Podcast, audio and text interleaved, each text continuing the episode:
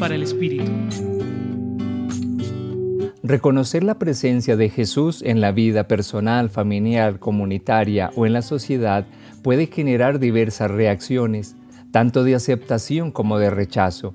En primer lugar, porque Jesús no pasa desapercibido y atrae la atención. En segundo lugar, porque suscita preguntas que necesariamente conducen a examinar el corazón y la vida, bien sean los pensamientos, las motivaciones y las acciones mismas.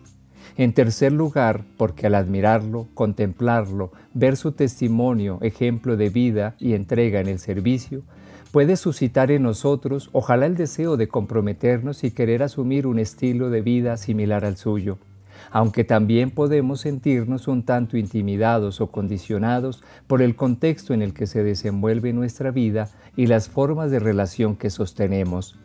Hoy es un día muy especial para volver a considerar el camino que hemos recorrido en las recientes semanas de Cuaresma y que nos deja a la puerta del comienzo de la Semana Santa.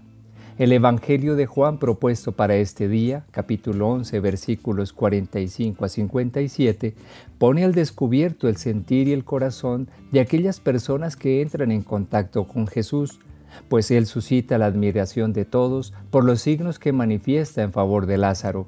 Sin embargo, en otros que también son testigos de su bondad, lo que sienten es temor, miedo a perder los privilegios, y movidos por la envidia, deciden matarlo.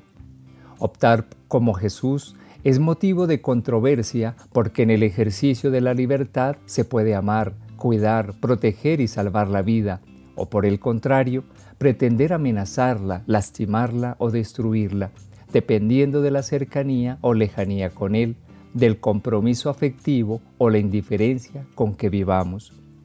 Que esta Semana Santa sea la oportunidad que nos demos para hacer un alto en nuestro camino, revisar los pasos que hemos dado, retomar los aprendizajes recibidos, nutrirnos en el compartir con Jesús y con nuestra familia, acoger las invitaciones y el nuevo impulso que Dios imprimará en nuestra vida. Compartió con ustedes el Padre Víctor Alonso Herrera de la Compañía de Jesús, Centro Pastoral San Francisco Javier, Pontificia Universidad Javeriana.